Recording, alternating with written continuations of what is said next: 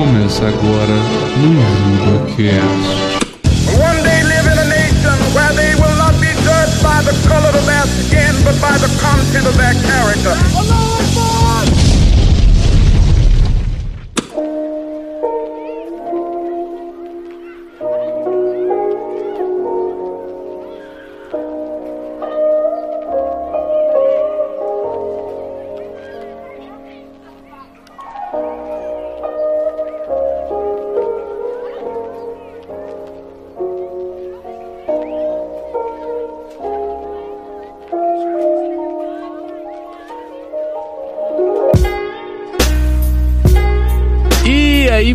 tudo bom? Meu nome é PA e eu sou a preguiça em pessoa.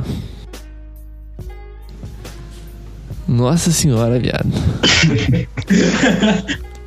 Se apresenta aí, pô. Vai lá, Ratão. Deixa que eu deixo, tá ligado? E aí galera, meu nome é Gustavo e eu sou tão preguiçoso que eu me auto-sabotei tentando fazer essa piada. Olá, eu sou o Raul e pode me chamar de criado mudo, porque eu vivo no comodismo. Então, galera, hoje a gente vai. Então, garela, tô falando igual youtuber, né? A gente hoje vai falar um pouquinho sobre a preguiça, a arte do comunismo, a arte, A arte do comunismo. a arte do comodismo, o autossabotamento do dia a dia e shows que a gente gostaria de ir, né? É isso aí.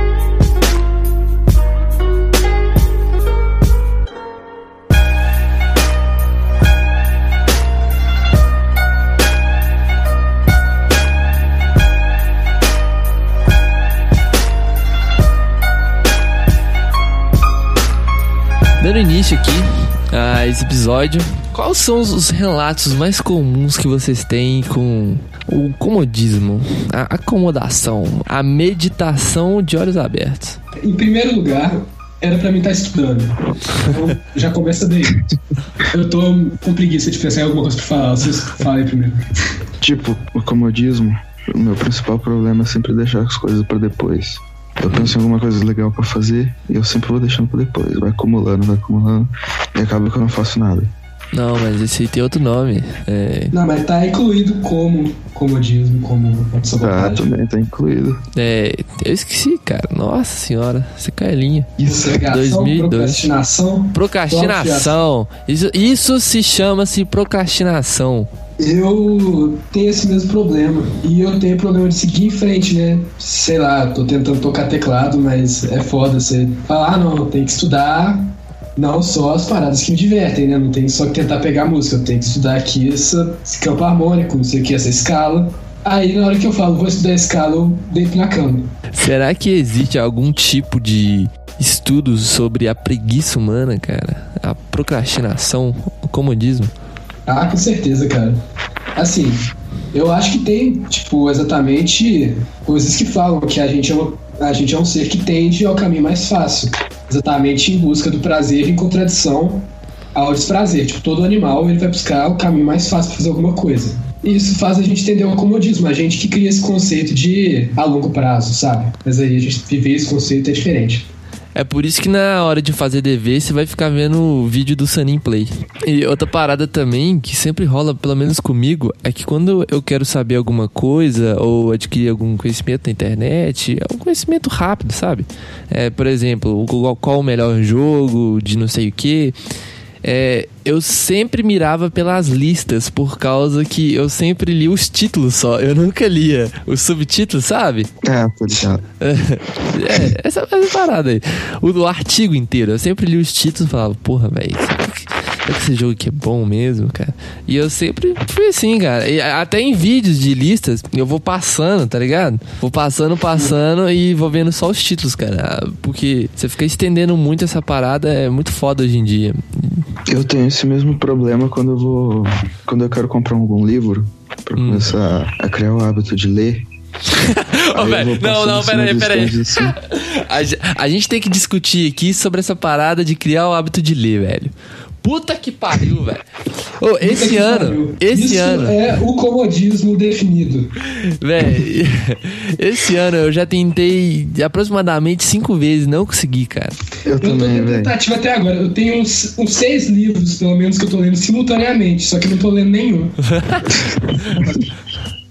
A ideia que as pessoas falam é quando você vai no banheiro para fazer suas necessidades, você leva o livro. Aí você fica pra sempre no banheiro. Eu faço o contrário, eu levo o celular e fico pra sempre no banheiro. Então, Não, velho, É, mas. eu também. le- Cara, não, você leva o livro pro banheiro, velho. Porra, velho. Qual a higiene disso? olha, eu não Eu não porque eu nunca tentei isso, mas, pô, Geralmente casa de casa de tiozão ou de parente sempre tem revista perto da privada, não é? tinha lá em casa, velho. Tinha uma cesta cheia. Então, era muito legal, velho. Tinha da Mônica, velho. Eu ficava, eu ficava lendo aquele tema o dia inteiro, velho. O cara tinha- morava na casa do tiozão, tá ligado? que em casa nunca teve essas paradas e tal. Pô, velho. Eu sou um tiozão, né, velho? Se você já foi na casa do seu tiozão ou de qualquer um que seja, qualquer habitante desse planeta Terra bonito, morador do Brasil, e você viu aquela revistinha de lado, assim, perto da lixeira, bem higiênica, manda um e-mail aí pra gente contando sua experiência. Mas, é, velho, agora que você falou, você acho que você ligou um gatilho aqui na minha mente, cara, porque acho que eu nunca tinha pensado nisso.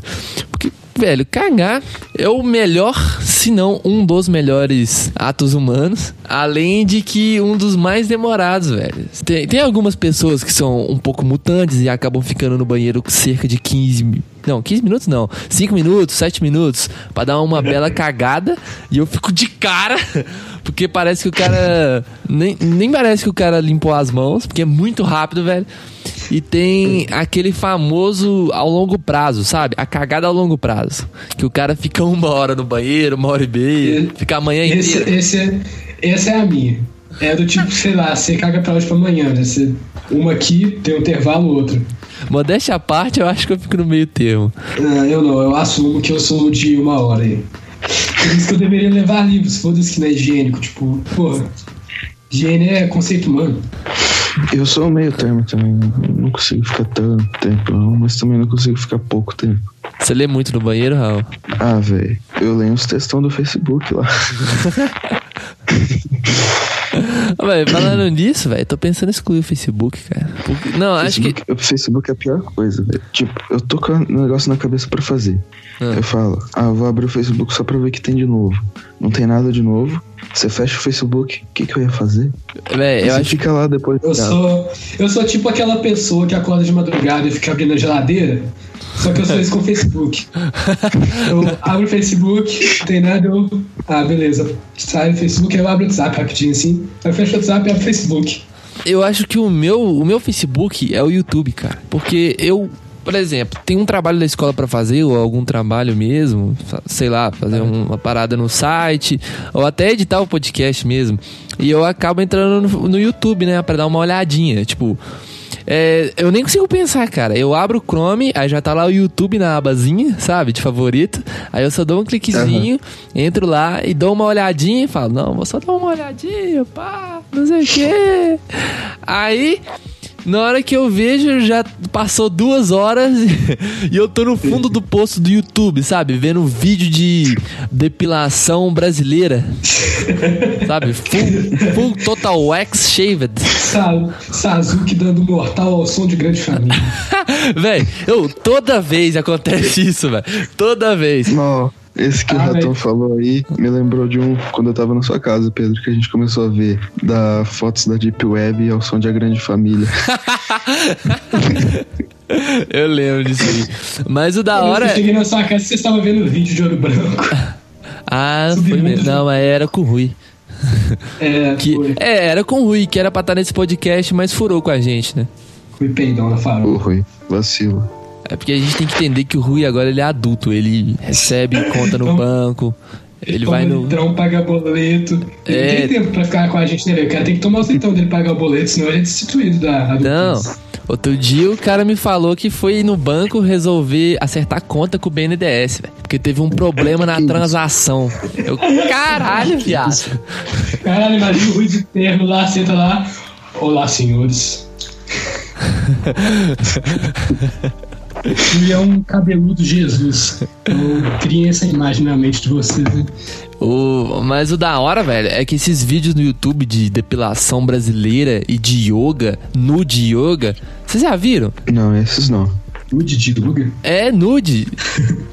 Tipo assim, o, o YouTube, cara, eu não sei o que acontece com ele, mas é como se ele visse esses vídeos como mais informativo do que sexual. Aí eu não sei muito bem o que, que os caras fazem, cara. Porque esses vídeos, eles. Acho que eles não são indexados na busca do YouTube, uma coisa assim. Não sei ao certo. Mas eu só sei que é, tem uma restrição de idade e não tem censura nenhuma, sabe? Aparece a mulher completamente pelada, sem problemas nenhum. E o vídeo tem sei lá quantas milhões de visualizações. Calma aí que eu tô vendo um agora. Peraí que eu vou dar uma busca aqui. Não, mas eu entendo. Vou mandar sei, pra vocês aí um De aí. certa forma, a separação que cria. Eu tô vendo um realmente aqui. Se cria uma separação entre o que é erótico, artístico e o que é pornográfico. Eu acho que isso é bom. Sei lá. Não, isso Qual é o limite da arte, né? Pô, cara, eu fico pensando, porque às vezes você coloca, sei lá, uma bundinha num, num vídeo lá no YouTube, sabe? Uma imagem rapidinha e aí ele já corta seu vídeo já. Clipe da Clarice Falcão. Porra, mó sacanagem ter excluído, velho. É, então, mas Tem fica. um, tem um também da, da namorada do Whindersson. Que só porque ela tava rebolando lá, censuraram e deixaram pra ver só pelo computador. Fica a dúvida aí, por que, que o YouTube deixa esses vídeos aí totalmente nus de pessoas fazendo yoga ou até de depilação, que tem muita visualização, e por que que ele corta uns vídeos tão besta assim? Por que que isso acontece? Você não pode nem tirar o pau pra fora no vídeo que eles cortam, porra. Sacanagem. É. Onde que a gente tava mesmo? Nó, velho. Velho, a gente Nó, saiu de- velho. A gente saiu de comodismo pra nude de yoga. Eu não sei o que, que a gente fez. Não, a gente tá falando de YouTube, é de Facebook. Ah, é, Facebook.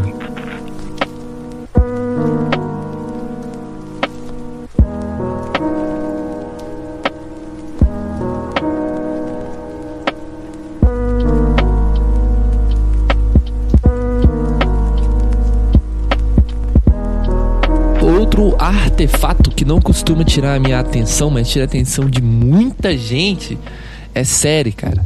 Demais. Puta que pariu. Série é, é, é um negócio que, que. Não sei, foi o humano mesmo que criou, porque é só o humano que faz bosta. e você fica lá, velho. Aí você vai, vê um episódio, vê mais um, vê mais um. A hora que você vê, você já viu três temporadas em cinco dias. Não, Eu juro que eu tô me auto-sabotando pra ver série, velho.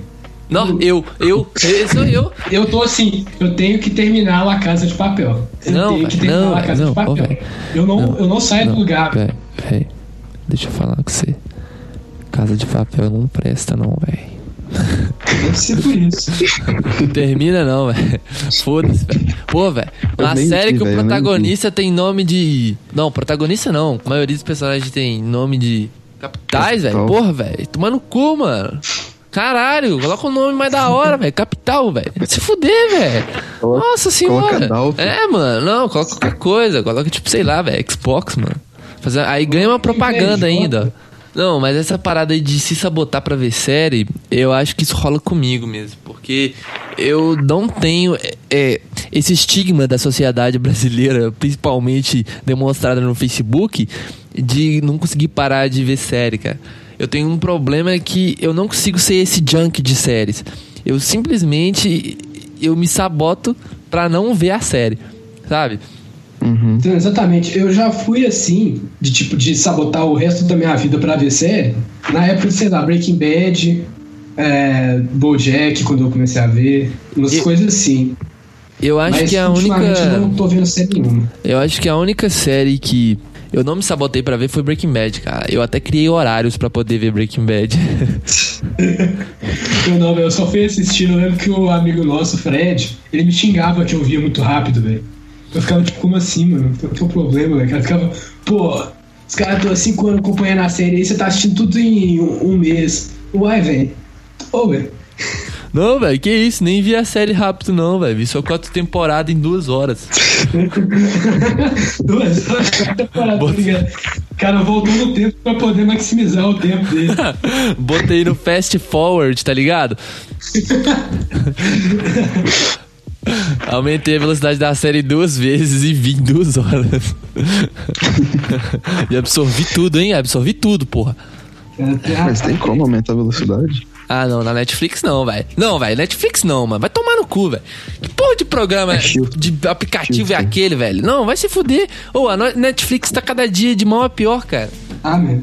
Nossa, vai falar, tipo, eles toda hora lançam uma série nova que, tipo, sei lá, parece que não repercute, sabe?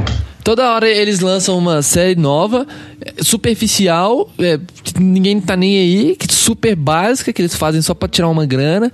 E além disso, é, eu acho que o maior erro dele é não incluir outras séries. Isso talvez nem seja erro deles, porque as outras produtoras fragaram que o sistema, a, a arquitetura do estilo de Netflix, de streaming de vídeo e de séries, né, essas paradas, é, é- é muito lucrativo, cara. Então, basicamente o que eles fizeram, eles deixaram os caras one step ahead, sabe? Os caras pensaram um passo à frente e eles mesmos começaram a criar seus canais de veiculação de streaming. Só que isso prejudicou muito a Netflix, porque Foi mesmo. direto sai série que já tava, ou filme que já tava, e aí você vai procurar no, no outro canal de streaming, sabe? Ah, E eu sempre fui hater da Netflix só por causa dessa parada, porque as melhores séries não tem lá, velho. Tipo Sopranos, velho. Nó, que raiva. Sempre quis ver Sopranos, mas não tem na Netflix. ah velho. O Westworld é de qual? Westworld é da HBO, claro. Linda, deusa. Aí, é HBO, velho, é claro. HBO, porra, tenho sonhos com HBO nessa, nessa porra. Sei, Não tenho HBO, então não tenho HBO Play. HBO Ah, Go. Não, é HBO Play mesmo, foda-se. Propaganda é o caralho. HBO, assiste essa porra aí, fica quieto. HOB Streaming. tipo mecanismo, sabe? Vocês viram o mecanismo? Perguntando Eu aí. não vi, velho, porque eu acho que, tipo, eles vão fazer uma coisa muito distorcida do que realmente aconteceu. Que eu nem sei o que realmente aconteceu, mas eu acho que eles vão fazer isso porque geralmente é o que fazem. Eu não sei, eu, ia ficar muito cômodo pra conseguir relacionar as figuras políticas com os personagens, então eu tô meio com medo de assistir, eu tenho que criar ânimo, sabe? Eu fico com preguiça de assistir a série e aprender errado pra depois aprender o certo, sabe? É, bem Você vê, cê vê a série, você aprende a, a história toda dramatizada e depois você tem que aprender a história real. Mas pior que eu assisti, velho. Eu assisti até. Acho que são oito ou nove episódios. Não sei. Eu sei que eu vi até o penúltimo episódio e. Pô, é uma série bacana, velho. Só que depois eu fui tentar pesquisar sobre a Operação Lava Jato em si. Fui até assistir um podcast do, de uma garela aí. E, cara, eu não entendi nada. Nada, velho. Sério, a- a- a- os hosts, né? Os integrantes do podcast ficavam falando, falando, falando sobre um- umas paradas que rolou na Lava Jato, cara. Que simplesmente parecia que meu cérebro tava derretendo. Era muito bizarro. Eu não consegui absorver nada. Aí eu só dormi. Fiquei com preguiça. Só dormi, me auto-sabotei mais uma vez. Aí eu tomei a história do mecanismo e o roteiro como uma verdade, foda-se. É isso. Carinha da PF, pistolasca lá. Essa é a única coisa que eu lembro, ele destrói uma moto. Ah, eu achei bem legal a série, velho. Não é uma coisa fantástica, assim, não é um, uma exímia série brasileira nativa, não sei o quê. Mas eu acho que o que eu mais gostei na série, assim, entre aspas, né? Foi a questão da abrasileiridade da série. Por causa que se a gente fica vendo essas séries e pá, dos Estados Unidos, não sei o que, da Europa. E aí quando eu vi essa série, eu achei bacana, velho. Porque cria uma, um, um, um laço, porque você tá vendo uma série num país em que Na você nossa vive. realidade. É, na nossa realidade. E isso é bacana, velho. Eu achei muito legal essa parada, sabe? Ah. De ter uma proximidade com o cenário brasileiro. Igual tem uma cena de perseguição, ó, que tem uma vegetação que, nossa, velho, é muito brasileiro aquilo lá. Muito brasileiro. Ah, as ruas e tal. E o mais legal é que mesmo tendo todo esse cenário brasileiro, típico de filme brasileiro, a fotografia é muito da hora. É muito bonita. Até porque é o José Padilha, né? Mas Aham. isso destrói um pouco aquele estigma de que filme brasileiro é feio, filme brasileiro só tem um tipo de fotografia é, que é super inferior à, à americana, sabe? Sim, é, eu acho isso bom mesmo pro sentimento nacional. Tipo, é uma série mais um pouquinho mais bonitinha. Essa questão da fotografia aí já dá uma imagem melhor pra série. E acho que falta isso no Brasil, né? De questão de tipo, você ter algo que representa a realidade nacional exatamente. Tipo, acho que falta muita animação. Tem muita Não. animação internacional. Você pega aí nos Estados Unidos tem South Park, Family Guy, Simpsons, é, Jack, até o Rick Mori. Reggae Mori, essas coisas assim. Elas todas representam a realidade daquele nicho nacional ali. E, tipo, isso ajuda você muito a entender de uma forma mais sátira o que acontece dentro daquela nação. E aí falta isso no Brasil, eu acho, pra você conseguir criar assim, uma relação também, sabe? Pelo menos facilita isso.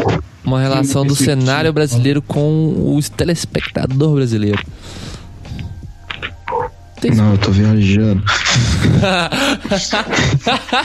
eu não vi nada, não. Sério, eu tô aqui. Aham. É, velho, é porque você é preguiçoso, porra. O cara tá com preguiça de pensar. Virou um vegetal. aqui, o que, que eu posso engajar pra, pra, pra ficar da hora aqui? Eu não vi a série. que eu posso engajar.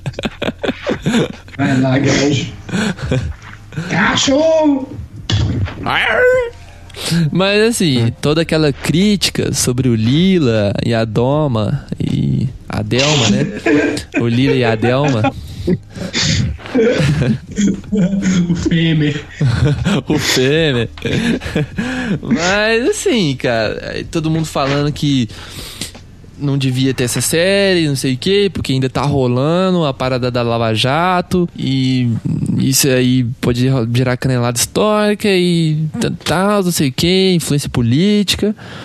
Mas, é, eu acho que tem que ter sim, cara, porque aquela série ali é como se fosse uma crítica na cara dos políticos. assim. É, é mais uma crítica do que é, uma retratação de um fato histórico, porque a galera vê o mecanismo achando que é um documentário, aí fica, o Lila é um bobão, pô, velho, isso aí é perseguição política. Pô, uma representação de ponto de vista, como qualquer coisa. Eu acho que se for visto como fato histórico, não vai ser visto pelo. Tipo, eles vão assistir aquilo, vão falar isso daí é o que é. Eles vão ver isso daí como um ponto de vista. Assim como, tipo, se você estuda filosofia mesmo, você vê que as pessoas criam a imagem de Sócrates com base tipo, em Platão, mas não só em Platão. Eles sabem que, tipo, acho que, se não me engano, Xenóforos fala mal de Sócrates. Então, tipo, você tem vários pontos de vista que compõem o fato histórico. Uhum. Isso é só mais um. É, Eu então, acho interessante ter essas séries, porque, tipo, igual aconteceu com, com o Pedro, ele procurou depois saber, mesmo ele dormindo, é, é o seguinte, mas ele procurou saber sobre o que se tratava a realidade dessas coisas. Hum, aí, ó. Ele instiga o brasileiro a pensar mais sobre a situação É. política do país dele. Ah, tá vendo? Eu acho que isso é muito mais importante para uma nação, é um- um- uma, uma obra de cinematográfica, né? Entre aspas, cinematográfica, é do que ficar criticando essa parada de não, não tem que fazer agora, é, de- de distorção dos fatos, perseguição política, desse negócio que a galera criticou pesado, velho. Pesado, pesado. Ah, foda-se, é a minha opinião. Não, eu não vi concordo ainda também. é, o nível de distorção política da série, mas eu acho que de uma forma ou de outra entra na ideia de liberdade de expressão. Então, se todo mundo defende isso, né? Que basicamente, o Estado militar. basicamente, o Alberto Youssef é um puteraço, é um cara maloqueiraça, tipo, um caga na cara da justiça, é malucão, crianção, tá ligado? E o, o Lila e a Delma são dois retardados, mental, dois fantoches. Não deixa de ser verdade que eles são, né? Meio doente da cabeça. Principalmente a Delma. O Lila, ele é ainda mais de boa, né? Porque, hum, puta que pariu, velho. Aquele cara tem uma lábia sensacional. Uhum. Mas. É, o Lila é um cara interessante, assim. Ele é, ele é um cara interessante mesmo. Mas a da- o da hora é que a Delma tá lá no camarim e ah, tem tipo uma assistente dela de produção e ela tá como se fosse recitando o discurso dela que vai pra TV. Aí ela tá, tipo, ensaiando. Aí a mulher tá lá, aí a Delma, não, é porque a gente tem que é, estocar vento e tal, isso na série. Aí a mulher, a assistente dela, pô, Delma, você não acha que é muito melhor ficar no roteiro, não sei o quê? Aí ela, não, não, confia, só, eu sei que eu tô falando. Ah, é, eu quero isso. Agora Ah, é, é, eu achei mais cômico do que, assim, ficar Não. ofendido. Eu acho que essa galera aí que fica ofendida por falar mal de político queridinho, ah, velho, tem que muito repensar seus conceitos. Tem que, tem que parar de ser comodista e começar a pensar por um senso crítico. É, É, a filosofia tá aí pra é, defender. tem político de estimação. Depois dessa galera, sei lá. Mas tem o Bonossauro no mecanismo? Ah, não, eu não vi o Bonoro, não. Eu quase certeza que não tem ele, não. Tem o cara lá da. O diretor da Petrobras, é, o Debrecht, o Femer. E. e acho que só. Mas quem tá, na, quem tá na treta da Lava Jato, né? É, basicamente. É, o, é mais como se fosse é, a raiz ali da, da, da Lava Jato, os principais, sabe? O, o núcleo, o bem fechadinho. Nossa, virou muita discussão política isso aqui. né? A gente viajou demais, né? Tamo no Facebook. Comodismo. Vamos falar sobre comodismo no Facebook, livro Aí cagando vai pro mecanismo. e política. Ó, velho, o Quem é Mike. comodista demais pra continuar no tema, velho. É. O Mike, se ele tivesse aqui, ele ia fazer uma dissertação aqui política, de argumentação, de não sei o que, lógica sinistra aqui, velho. É uma pena. Ah, Ele, ia, ele- ser um, ia, ser um, ia ser um monólogo, velho. A gente nem precisava de falar, não. Só virar o podcast dele, pô. Não, você podia fazer isso, tipo, gravava o podcast com ele. A parte que ele falasse, você gravava um podcast só pra ele, cortava. E o resto você colocava todo mundo. grava depois por cima, comentando. Não, mas ele é uma pessoa muito entendida de política. O cara tem uma, uma apreciação por política internacional, assim, fora do comum. Tem um foco muito grande nisso, né? É. Ele me deu aquele livro lá, da, lá do Teran, uma aposta em Teran. O livro é interessante, velho. Conta muito bem a história de, do povo iraniano e tudo mais. Eu achei legal, tipo, eu entendo de onde vem a fonte dos conhecimentos dele, sabe? Uma pessoa que pesquisa, assim, lê esse tipo de leitura, literatura, assim, tipo. Tipo de literatura bem diferente. cara. É uma pena ele não ter participado aqui hoje pra falar de comodismo barra política brasileira. Você convidou ele. Não, ele não, ele não pôde. Não sei porquê. Eu acho da hora ter esse conhecimento sobre política, velho. É essencial, né, tipo, cara? É, você, começa a criar um gosto pelo negócio. Mas, tipo, você não, não é dominado por quem gosta de política, tá ligado? Isso é, isso é muito bizarro. Ah, Isso também rola muito com a oratória, porque quem é uma pessoa muito entendida de oratória, velho, enche os olhos de, de um ignorante da oratória, né? Por exemplo. Aham. Mas quem entende da oratória, vê um cara tentando dissertar e argumentar com pré-formas estabelecidas de, de técnicas de oratória, o cara já percebe já Uhum. o que, que ele tá tentando fazer.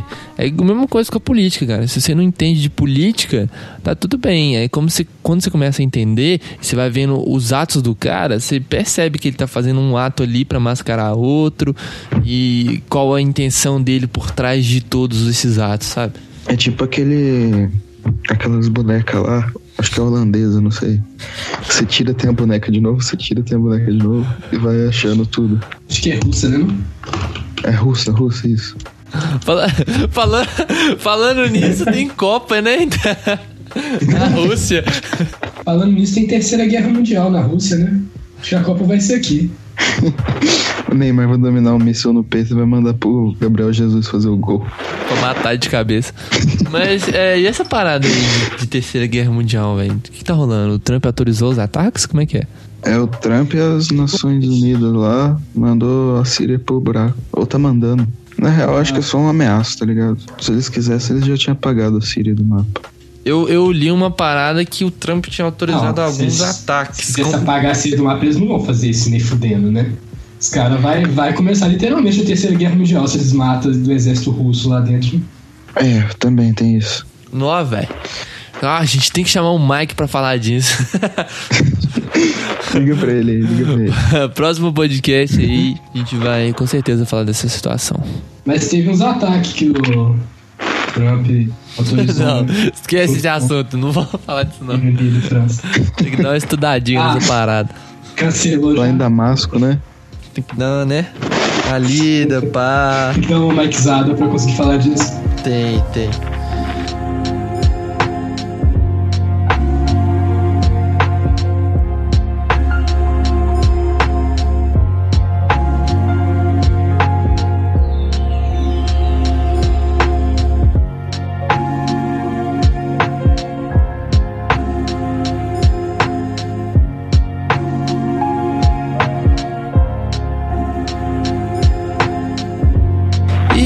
Mais alguns exemplos, assim, no dia a dia que você lembra que aconteceu há pouco tempo, daquele comodismo safado, cachorro, ou então um comodismo que você viu em outra pessoa e ficou muito puto. Preguiça. É, Não, eu tenho uma que me dá raiva, velho. Dá raiva de mim mesmo. Porque, tipo assim, eu tenho um cachorro. E o cachorro gosta de passear. E eu não levo o bichinho pra passear, velho. Eu, eu fico todo dia assim, não, amanhã eu levo, amanhã vai estar mais fresco. Aí não tá mais fresco. E tá lá o bichinho chorando. Eu não levo ele pra passear. Fico, velho. não, vamos brincar só, vamos só brincar. Double kill, velho. Você, tipo, você, você se sabotou e você sabotou o cachorro, velho. É, velho, me dá muita raiva disso. Ah, então se fosse assim, eu me saboto, saboto meu irmão e saboto meu apartamento, porque eu tenho preguiça de lavar a louça, lavar a casa e fazer almoço. Não, mas pelo menos a louça não é um ser vivo que vai ficar triste por não ser lavada. É, Pelo menos isso. Não, agora eu pesei a consciência pra Nossa, eu caralho. sou um péssimo pai, velho. Putz. Eu vou levar o bichinho pra passear hoje, Ah, na eu moral. te, eu te entendo, Raul, eu te entendo. Era do mesmo jeito quando eu tinha os cachorros no canto. É triste, né, velho? Porque, tipo, se tá muito quente, você tem dó dele sair no asfalto quente e queimar as patinhas. Ele fica tipo com a linguinha pra fora, né, e tal. É, e tipo, o meu cachorro, ele tem um negócio que quando ele sai, ele fica eufórico, né? Porque é um milagre ele sair. Aí ele fica, ele fica latindo pra todo lado. Carceramento privado. E fica. e fica pulando de lá pra cá, e daí ele cansa rápido. Aí, tipo, se eu vou muito longe, ele já começa a ficar. Aí eu fico tipo, ah, pô. Aí você fica com preguiça de colo. andar mais com ele, né? É, velho. Dá dó. Pô, eu sou um pai muito ruim, velho. Aí eu lembro que eu tenho um cachorro obeso que eu ando um quarteirão com ele eu tenho que carregar ele. Ah, ele é não. obeso. Não, mas aí. Não, aí você tem a desculpa que é um pug, né, velho? Ele tem problemas fisiológicos com respiração, fora a obesidade. Então, é por isso que, que, que eu vou ter que entrar naquela discussão de novo, né, velho? Qual que é melhor, né? Gato ou cachorro? Cachorro. Ah, cachorro. Porra, velho. Cachorro. Claro, velho. Nossa, velho. Vocês estão. Cachorro. Velho, vocês estão muito iludidos, velho. Nossa senhora. Cachorro, velho. O sistema tipo, fez uma cachorro. lavagem cerebral em vocês, velho. Eu não tenho nada Se eu- contra gato. Você tá falando que coisas. cachorro fez lavagem cerebral? Pô, você tem gato, mano. Gatão quer te matar, velho. Não, pelo menos ele é O gato só não sincero, te velho. mata porque não consegue. Não, é, pelo menos ele é sincero. Pelo menos ele fala assim: Não, vou te matar. O cachorro ele fica. Não, velho, vou brincar com ele, fingir que eu sou bobão. O gato, o gato é, É, sincero.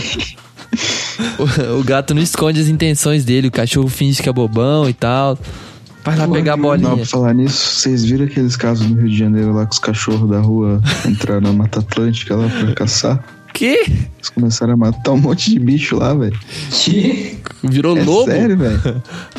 Os cachorros do, do Rio de Janeiro lá entraram num pedaço do- na área reservada da, da Mata Atlântica e começaram a caçar, velho. Eles estavam caçando com rifle? Tipo isso? Eles estavam em alcateia, velho. Tipo lobo mesmo. Caralho, bicho. Depois falam mal do ser humano, tá vendo? É. Caralho, bicho, literalmente. Mas como assim tem. é, como é que é? Fala, é Mata Atlântica no, Oi? no Rio, velho? Eu não sabia dessa informação aí, não. E eu. Nossa, foi muito bizarro, velho. Tá vendo? Raul aqui, ó, informação pra vocês. Viu? Só pra, pra informação, não procrastino. Agora pra levar o cachorro pra passear, Vamos. daqui a pouco ele me caça. O foi com cara de triste. O cara, o cara falou muito triste, né, velho?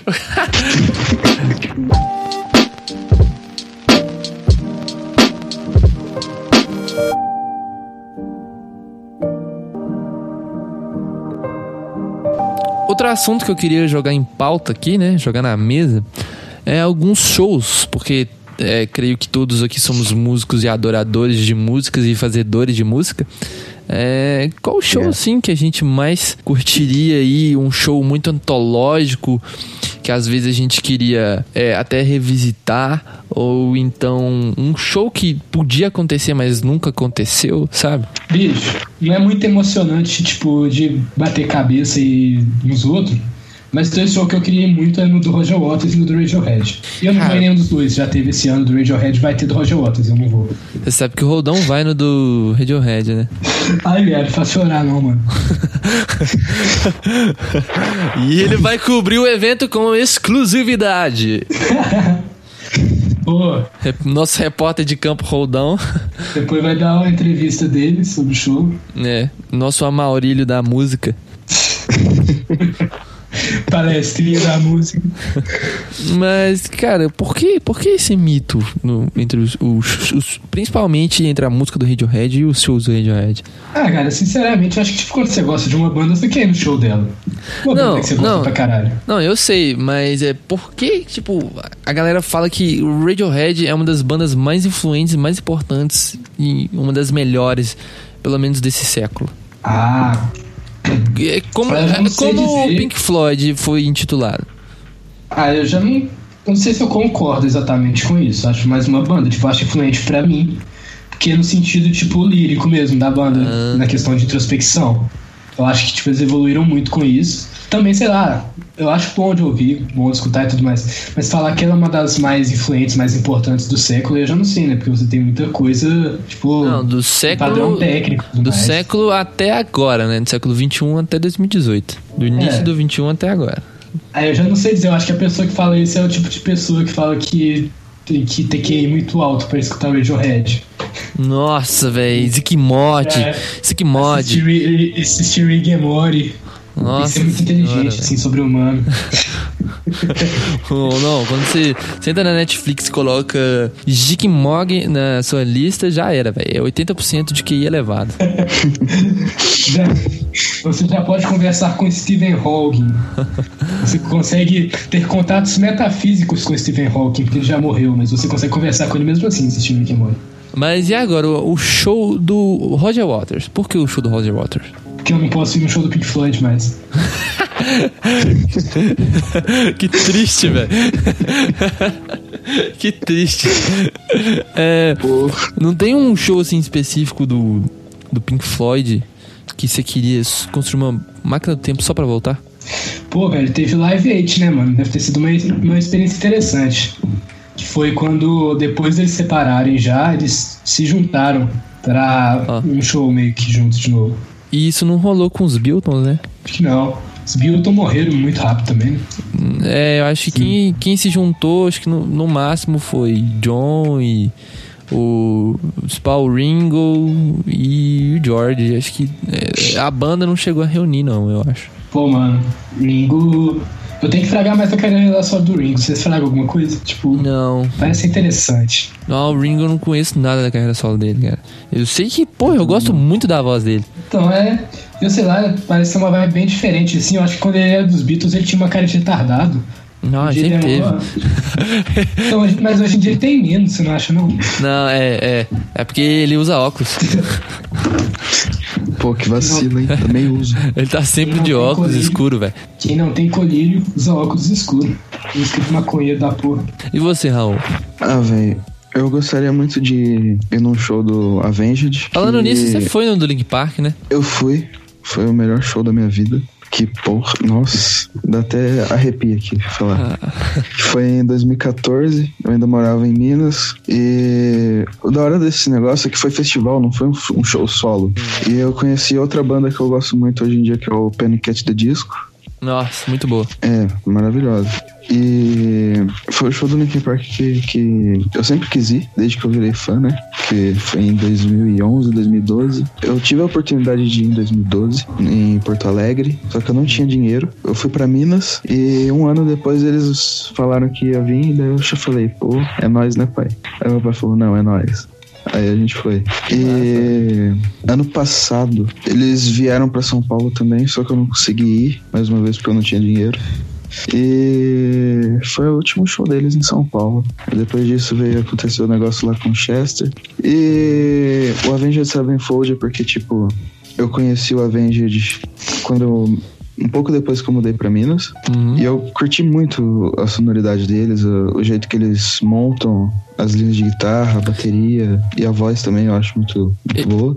Eles tinham um estilo muito pesado, né? É, eles eram meio. Eu não gosto de intitular gênero, essas coisas assim, mas eles eram meio metalcore, essas coisas. E eles foram mudando dentro do metal mesmo, que foi um negócio que eu, eu achei da hora, porque, por exemplo, Linkin Park, você pega a sonoridade deles, eles mudam bastante de gênero entre gênero. Eles misturavam o rap com rock, essas coisas. Depois veio um pouco mais eletrônico, mais suave, e daí terminou com No pop. metal. É, essas coisas. E o Avenged ele mudou dentro do, do metal mesmo. Tipo, eles continuaram com as guitarras pesadas, os solos, a voz rasgada, essas coisas. Do segundo até o The Stage, que é o melhor álbum pra mim. E o show deles é muito top, né, velho? Palco, as luzes, o- os músicos mesmo são muito bons. Perguntando ao host também, né? Que você também deve falar, qual são seus desejos, assim, assim. Um eu já sei, é claro que você sonha à noite com bugarins. Nossa. Você acorda até decepcionado de o sonho não ser, ser verdade. Verdade. Então, conte mais. Putz, cara, acho que. Já que vocês falaram dois shows, eu vou entrar no padrãozinho shop. Cara, acho que duas das bandas que eu queria mais ver atualmente, que eu pagaria fortunas para ver, acho que é o Bugarins, óbvio. Sou extremamente fã da banda. Nossa! Inclusive, a gente sempre usa uma das músicas dele é, para as indicações. Tipo assim, acho que eles colaram em BH uma vez e não rolou de ir e eu não fiquei sabendo. Então, é, eu só queria basicamente no show deles, cara. Qualquer lugar que fosse e que tivesse uma, sei lá, uma média de pessoas entre 200 e 300. Acho que seria perfeito, velho. Seria o melhor ambiente possível. Talvez num pubzinho ou então ao ar livre. Seria muito sinistro, cara. Seria lindo, lindo. E outro show que eu queria muito ir, que eu também pagaria fortunas, é o show do Slipknot, cara. Nossa, é louco. Mesmo. Demais. Demais.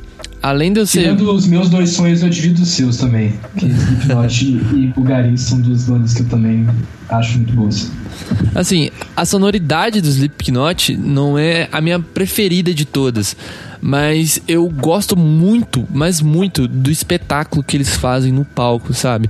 E toda a condução de plateia que o Corey Taylor tem, é, a interação dos membros da banda, eles sempre estão colando na plateia, sabe? Pulando das paradas, chamando todo mundo pra colocar, sei lá, velho. Ó, É muita agitação, é show bizarro. inteiro. É tipo É. o System of a Down, né, cara? É Aham. tipo, sim, System of a Down é mais os caras meio doidão lá gritando. Os Slipknot são, sei lá, labaredas de fogo e bateria subindo e as pessoas gritando e tudo mais. Um zebuzão de fundo.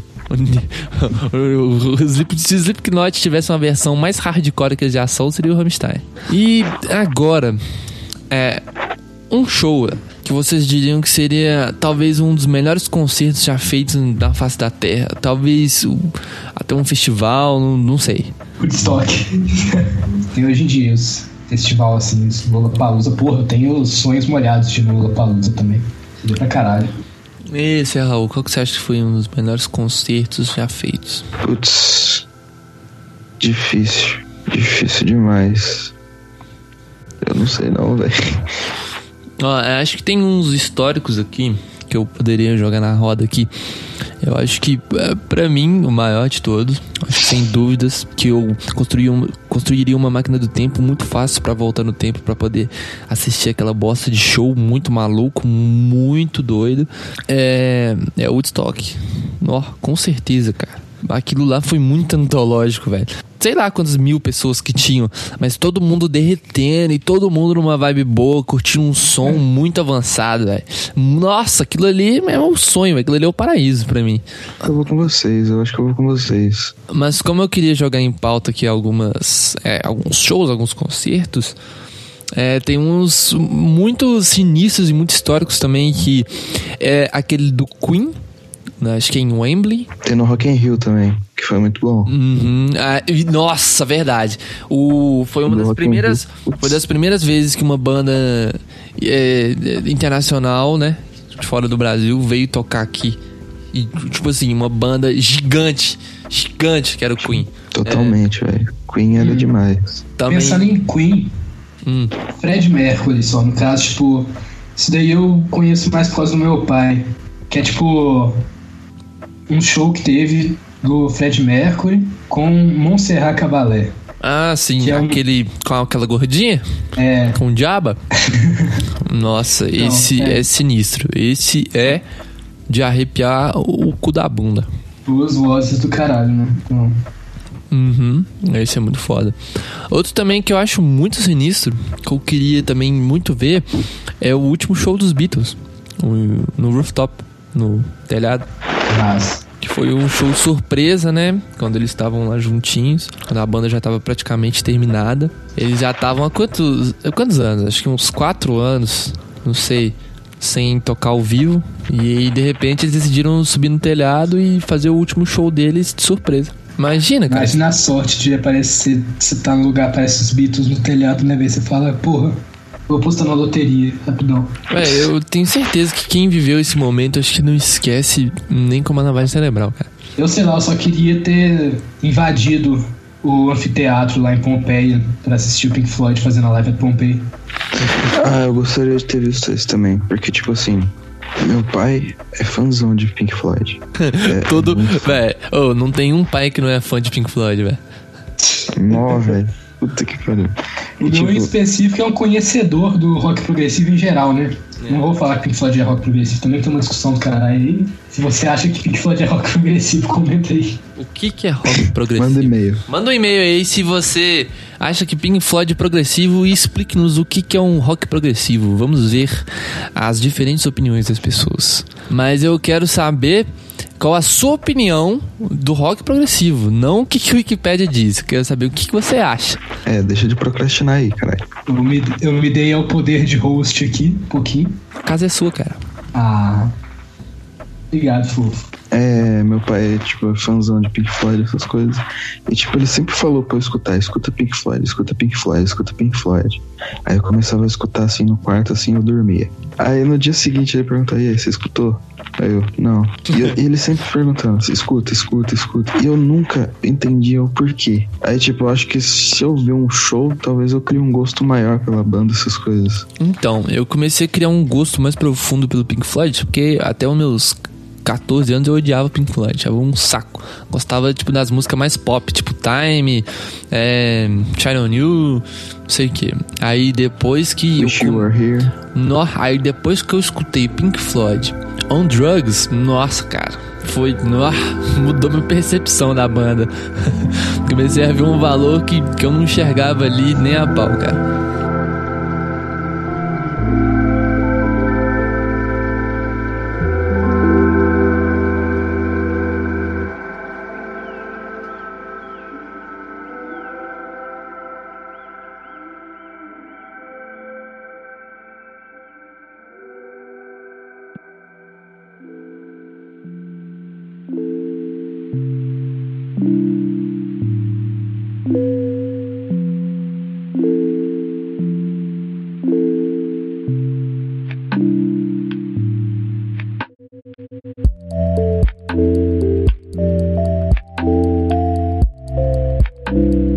Essa discussão aí sobre as drogas mudaram o jeito como a música é, não é feita, mas como o, o caminho que ela tomou, a introspectividade, o rumo diferente que ela tomou. O que vocês acham aí da- dessa influência das drogas? Ah, não sei até onde que é isso, né? Você sempre tem simplesmente formações sociais diferentes que vão fomentando alguma coisa, tipo, Drogas podem ser um efeito colateral tanto quanto as mudanças da música, não necessariamente elas são uma causa. Drogas sempre existiram. Não, sim, mas é, com a ascensão das drogas psicodélicas, o mais famoso quadrado, o bike LSD, foi surgindo ali em meados dos anos 60. É, dá pra ver uma mudança drástica ali no estilo. Mas é, foi tipo.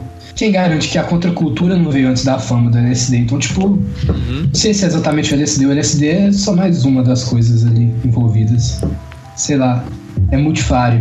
Eu Ah. acho que, tipo, dá uma, dá uma impulsionada. Eu acho que, tipo assim, as drogas mudam bastante a percepção das pessoas. Tipo, não musicalmente essas coisas, mas, tipo, na hora que você usa, você fica, tipo, Em geral, né? mais sensível, mais sensível, digamos assim. Acho que meio que as pessoas tentaram passar isso na música, tá ligado? Criar uma sensibilidade maior no, no ouvido, tanto é que fo- no fone, por exemplo, quando você escuta o primeiro álbum do Pink Floyd, que eu escutei, é, eles ficam zanzando no, no interfone, assim. Você fica meio, ué, o que que tá rolando aqui? Agora que você falou essa parada de escutar a música no fone, velho, eu acho que a pior coisa do mundo é escutar Beatles com fone que não funciona de um lado, cara. Porra, tem uma música do John Frusciante, que é a The Will to Death. Ela é a voz de um lado e o instrumental do outro. Não, e, Porra, se eu for estragado, fudeu. e es- essa parada do, do- dos Beatles fazer essa esse negócio estéreo, né? Onde colocam elementos de um lado, elementos do outro. Isso, particularmente, como opinião, eu não gosto muito disso no fone, cara. Eu acho que fica estranho. Eu acho que os Beatles eles são melhor no fone, é, em mono. Tenho quase certeza que a maioria das pessoas usavam um estéreo, usavam caixas mesmo de, de eletrola, do, do, do, do- vinil, né? Do tocador, do toca-disco. E a ambiência que esse estéreo gera na, nas caixas, velho, é muito absurda. Dá uma diferença muito grande. Quando você escuta o estéreo no fone, causa estranheza. Aí o mono no fone, fica melhor. Agora, quando você joga estéreo nas caixas, velho, fica muito melhor do que o mono, dá muito mais impacto. É muito bizarro isso. Vocês experimentaram isso? Não, eu É, não. tem 5.1 lá em casa, 5.1 dá uma experiência massa também. Essas coisas. Tipo, não sei, eu acho que isso varia muito de estilo também.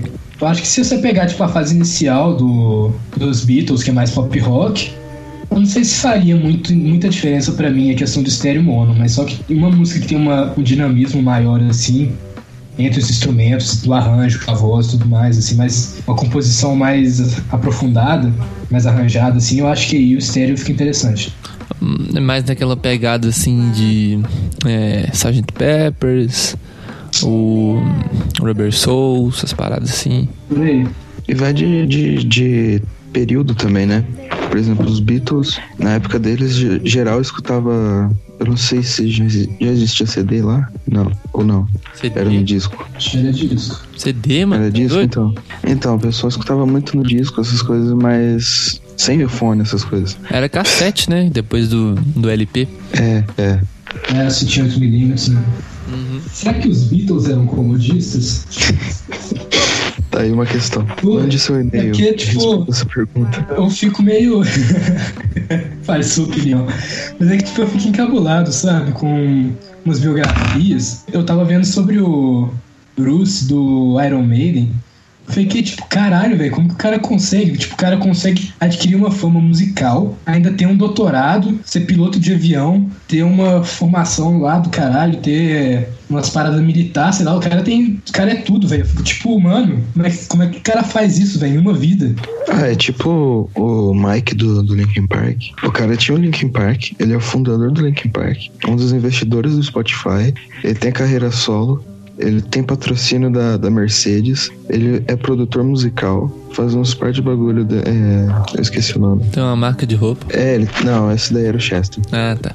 Que tinha support design. Ah, velho. E é tipo isso, velho. Na minha opinião, os Beatles não são comodistas só por causa do último acorde do Sgt. Peppers, que foi feito usando sei lá quantos é, pianos, cara. Sério, foi. Nossa, eles usaram muitos pianos, muitos, tipo uns 12 pra fazer o último acorde. Porra, 12 pianos, velho. Acho que só de fazer esse incrível detalhe no, na última track do Sgt. Peppers, acho que eles não são muito comodistas, não, velho. A não ser a fase hippie do John Lennon, né? Porque aí vira vagabundo, usa droga.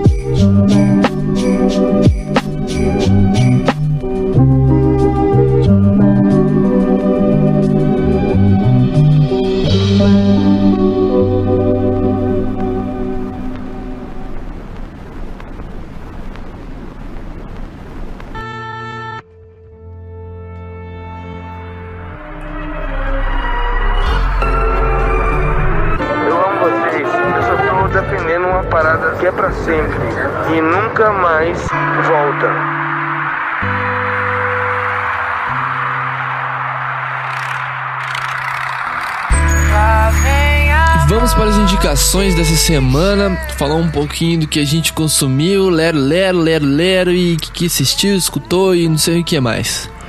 O que eu tenho pra vocês hoje é um álbum que já foi lançado há um tempinho, né? Que é o álbum This Old Dog, do Mac DeMarco, que tem uma vibe aí de new psicodélico. Ele tá basicamente trazendo um- um- uma vertente aí nova que tá surgindo no mercado da música, que tem essa pegada de. de, de- como é que fala? Ah, não, não sei explicar. Não tem como explicar essa pegada. É só ouvindo o Diesel Dog pra sacar como é que é. É uma vibe muito relax, muito massa. O Mac DeMarco é um cara muito interessante, muito foda, um puta músico, puta puta compositor e acho que vale a pena você escutar cada minutinho desse álbum que foi feito para o pai dele, né? Porque é, ele tem algumas desavenças com o pai dele e caso você queira saber um pouco mais sobre isso, é só dar uma pesquisada lá no YouTube ou alguma coisa do tipo. A segunda parada que eu queria divulgar para vocês essa semana é outro álbum que eu só escutei música essa semana, não fiz mais porra nenhuma, que é o álbum Desejo barra Sufoco da banda Ventilador de Teto. É uma banda bem underground do cenário brasileiro. Eles têm uma sonoridade muito interessante, bem diferente. O álbum deles é bem curtinho e eu acho que vale a pena ver só pra dar uma conhecida na, nessa sonoridade nova que tá vindo também no cenário underground brasileiro. Para as minhas recomendações, eu vou trazer aqui duas bandas também. Tem a banda Dead Poet Society, é uma banda de metal americana, se eu não me engano. Eles não são tão conhecidos assim, mas eu acho o som deles muito interessante, sabe? Aquela coisa mais, mais lenta, assim, às vezes. Misturam uma parte leve, pesada e tudo mais. Eu gosto dessa contradição. E é uma forte recomendação minha. Quando estiver procurando uma coisa nova e tudo mais. E aqui no cenário nacional, a banda Francisco Alombre, né? Tem o álbum deles de 2016, O Solta as Bruxas. É uma banda, né? Esse álbum também mistura muito a música latina. Né, em geral, assim, Muito bem misturado, inclusive. é muito, muito bem feito ritmicamente, sabe? Eu fui no show deles esses dias, tipo, é muito envolvente, assim, aquela questão da dança latina, assim, você fica meio xingado, por assim dizer. E aí depois na saída ainda parece o que lá na minha frente? O vinil do álbum, Solta as Bruxas. Que eu olhei pra aquilo e sinceramente eu quase arranquei meu rim com a mão pra dar pra mulher e pegar o álbum. Porque era muito bonito o vinil. Então, acho que escutar é o mínimo que você tem que fazer, porque é, é muito boa a banda, assim, pra Muito essa questão, boa. assim, quem gosta do ritmo latino, quem gosta, tipo, da crítica também, que eles fazem muita crítica à situação brasileira e Principalmente ao Bonoro. Bolsonaro. Uhum. Uma curiosidade dessa banda muito interessante é que todos os integrantes dela cantam, exceto o guitarrista. É, das minhas indicações eu tenho Two Place at Once, que é uma banda do Rio de Janeiro. Eles cantam em inglês. O álbum é que eu indico deles é o Birdie Traps. É uma banda alternativa, muito boa. Uma sonoridade gostosa de, de ouvir, que balança muito, sabe, seu ouvido, assim, que te deixa curioso, essas coisas. Outra banda é Scatolov, nacional também, que é um projeto do, do vocalista da Super Combo com a namorada. É uma pegada parecida com o Super Combo, mas são menos coisas rolando ao mesmo tempo, sabe? Mais divertidinho, né? Um pouco mais é, leve, vamos dizer assim. É, e tipo, e tipo, no Super Combo você tem vários canais de guitarra, o baixo rolando, a bateria também, os teclados. E na Scatolov só é um canal de guitarra, uma bateria, um baixo e duas vozes. Um pouco mais intimista. É, também. É interessante mesmo. Então essas foram as indicações da semana e mais uma vez eu queria agradecer por receber as atenções dos seus ouvidos nesse momento muito especial para a gente. E muito obrigado. É nóis. Falou. Mas beijo É no nóis. cu. Beijo no cu. Beijo no cu, tá? Beijo no cu também.